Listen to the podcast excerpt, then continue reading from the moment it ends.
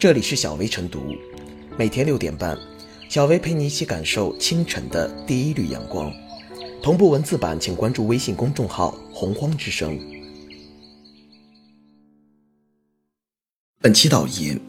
温州一位老年人买保健品上当，被骗两万多元后，当卧底取证举报，反获奖励六点六万元。据了解，这是浙江首例举报保健品违法行为获得政府现金奖励。而在宁波，老年人卧底协助执法部门侦破保健品虚假营销已成规模。宁波市市场监督管理局组建了一支被称为“银龄志愿者”的队伍，目前志愿者已达六百多人。志愿者在帮助监管部门搜集线索并卧底取证方面发挥了巨大作用。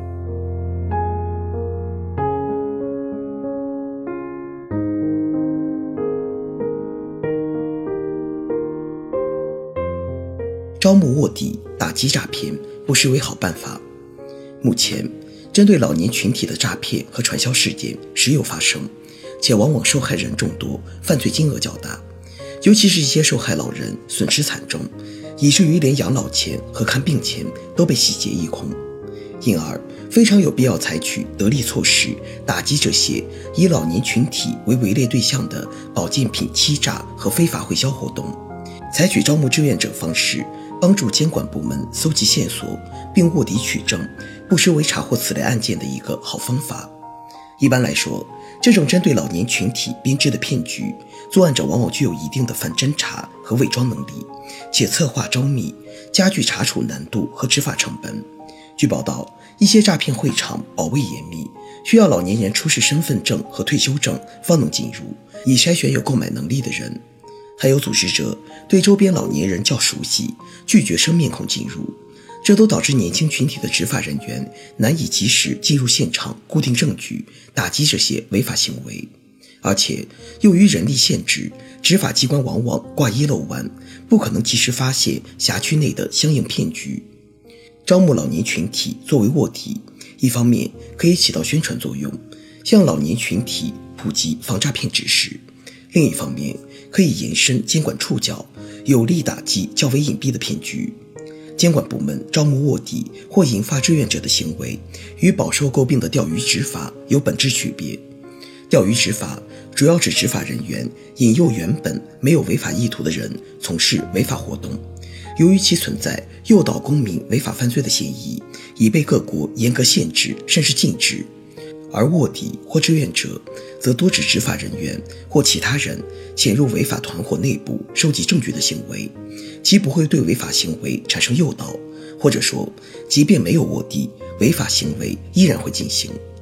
从这方面来说，卧底或者志愿者更类似于职业打假人，其对打击违法行为有着至关重要的作用。根据行政处罚法等规定，执法机关招募的卧底。所搜集的证据依然属于合法证据，能够作为定案依据，并不会被排除。因此，在打击针对老年群体的诈骗违法犯罪方面，有针对性的招募卧底实施反击，无疑能够发挥搜集固定证据、及时查获违法、有效挽回损失的积极作用。在围猎老年群体的保健品欺诈和非法会销活动时有发生、遍布各地的背景下，这种模式有推广的可能性和必要性，理当被其他地方的执法机关借鉴和模仿。一方面，这能对老年群体起到普法和保护作用，让其远离诈骗；另一方面，可以弥补执法力量的不足和缺陷，还可以让热心老年人在发挥余热的同时获得相应奖励，实现老有可为。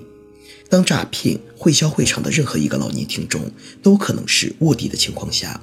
无疑会对不法者产生威慑，让老年群体少遭遇一些骗局和温柔陷阱。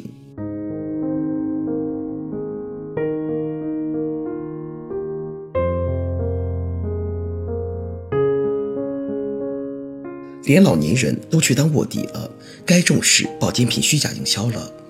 据介绍。除了志愿者主动发现线索向市场监管人员举报外，工作人员在发现保健品虚假营销线索后，也会联系志愿者，安排其前去摸排情况。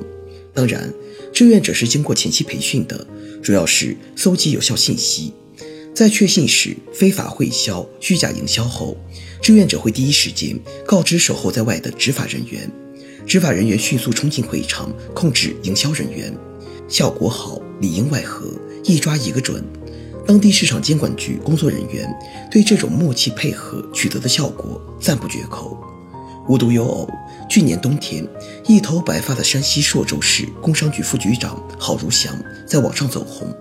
这源于他卧底针对老年人的健康讲座骗局，并一举端掉保健品推销团伙的事迹。实际上，郝如祥曾多次卧底，混杂在众多老年人里，出其不意地收网捞鱼。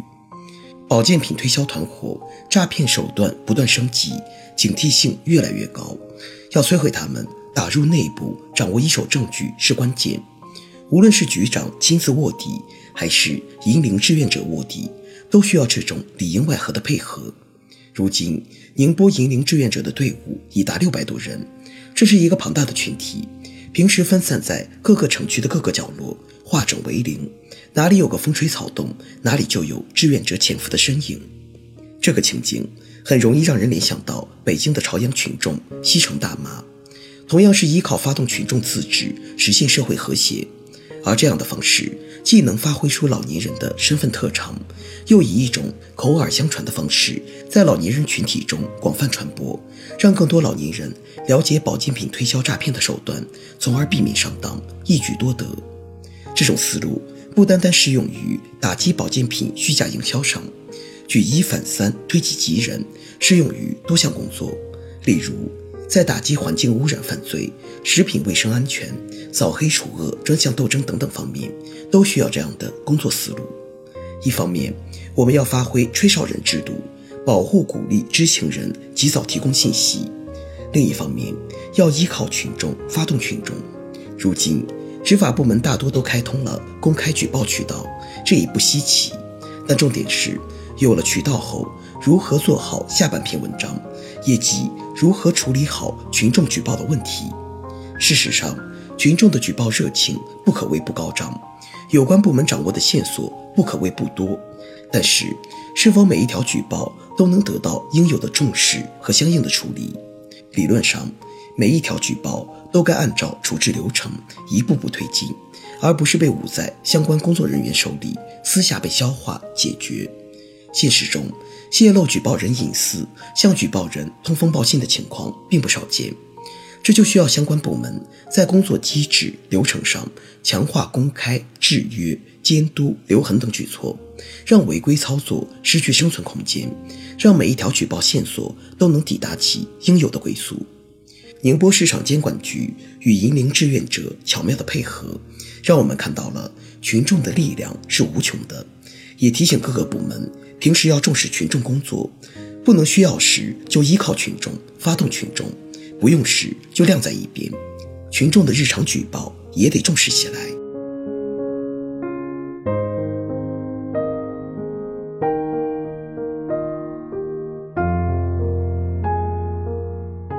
最后是小薇复言，近几年专门针对老年群体的保健品营销骗局屡见不鲜，引起了社会各界的广泛关注。此类骗局从生产到销售，甚至如何逃避执法部门的打击等，形成了一条成熟的地下产业链。而被这条黑链锁住的，则是无数被骗得团团转，乃至把毕生积蓄都拿出来买了无用，甚至对人体有害的所谓保健品的老人。银发卧底的出现告诉我们，老人不是老糊涂，他们是有觉醒意识的。尤其是在上当受骗之后，他们为自己讨公道的愿望非常强烈。工商市场执法部门对这一问题必须有足够的重视，创新执法思路，注重执法效果，或者给予银发卧底一定的奖励，或者对银发卧底给予必要的培训，让老人们最终成为保健品营销骗局的终结者。